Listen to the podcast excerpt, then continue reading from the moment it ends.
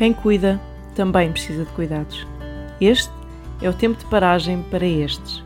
No ar, Pit Stop, programa que pretende promover descanso e ânimo aos que aplicam a sua vida a cuidar e a apacentar outros. Eu sou Arlete Castro e hoje daremos continuidade à jornada devocional no livro de Ruth, um livro que nos inspira a pensar em transições, sofrimento e cuidado enquanto caminhamos na estrada da vida. Esse trabalho foi desenvolvido pelo CMM, Confissões de uma Mulher Multicultural, um ministério que visa apoiar mulheres que trabalham em diferentes nações e culturas. E hoje falaremos sobre o perfil de quem sofre. Três mulheres decidem caminhar juntas em meio aos seus próprios sofrimentos, mas uma se destaca na relação com a dor.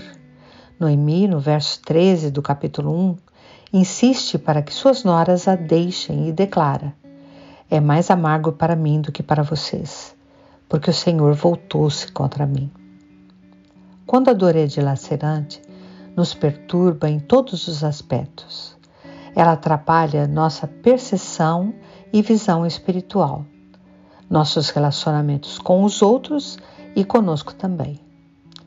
O fardo pesado do sofrimento nos leva a pensar que dói somente em nós ou que dói mais em nós.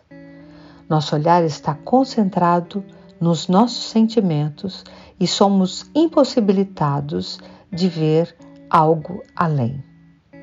Por isso, é tão comum quem sofre dizer: Deixem-me, pois na sua mente esta pessoa já se sente sozinho e desamparado. Também é comum questionarmos a Deus em nossos vales mais escuros. Nossa mente divide-se em incertezas. Deus ainda está, ainda está comigo? Será que fiz algo errado para merecer isso? O Senhor está irado comigo? Será que tudo o que eu cria até aqui não passa de uma fantasia? Infelizmente, estão impregnados nas nossas mentes alguns ensinamentos que são falsos e que foram plantados sutilmente ao longo dos anos. Um deles é de que o sofrimento não deve estar no meio do povo de Deus. Associamos então um câncer, uma catástrofe, um acidente ou algo assim como a mão de Deus pesando sobre a culpa humana. E diante disso, formamos a ideia de que só estou na vontade de Deus se tudo estiver dando certo para mim. Se tenho saúde, bens e alegria, estou no caminho certo. O, su o sucesso no padrão do mundo tornou-se também o padrão para muitos cristãos. Por vezes, até os desafios do campo tr transcultural nos fazem questionar se Deus está mesmo conosco. O sustento limitado, a falta de frutos visíveis, a solidão e os conflitos internos fazem-nos pensar: será que o nosso trabalho não é vão? Mas basta uma volta pela Bíblia para vermos que o povo de Deus caminhou em meio a desafios, perdas, dores, injustiças e sofrimentos reais. O próprio Jesus, em seu tempo na terra, experimentou em seu corpo grandes dores. Sua alma também experimentou angústia e tristeza.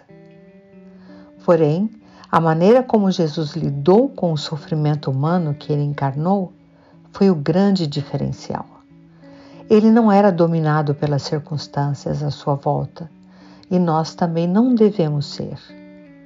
Muitas vezes a dor molda-nos. Foi o que aconteceu com Noemi.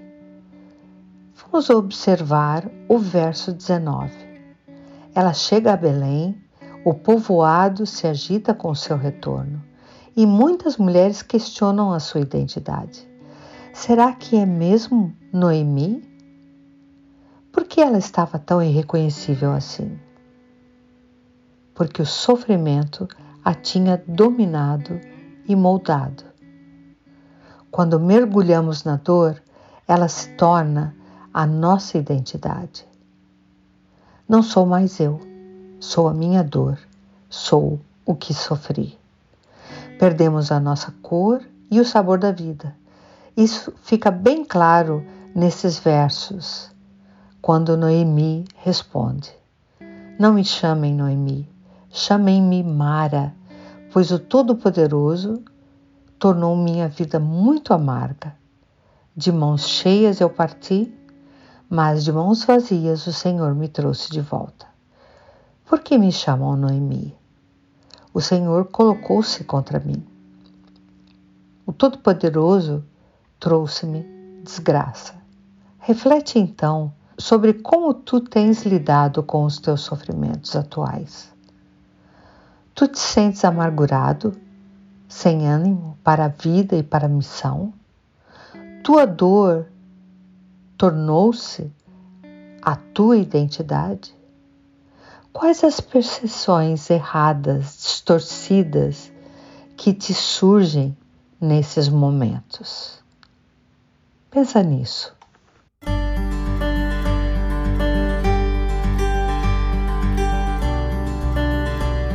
Pit Stop, um programa produzido pela CEPAL, Habla e RTM Portugal. RTM. Conhece todos os nossos programas em rtmportugal.org. Uma produção da Rádio Transmundial de Portugal.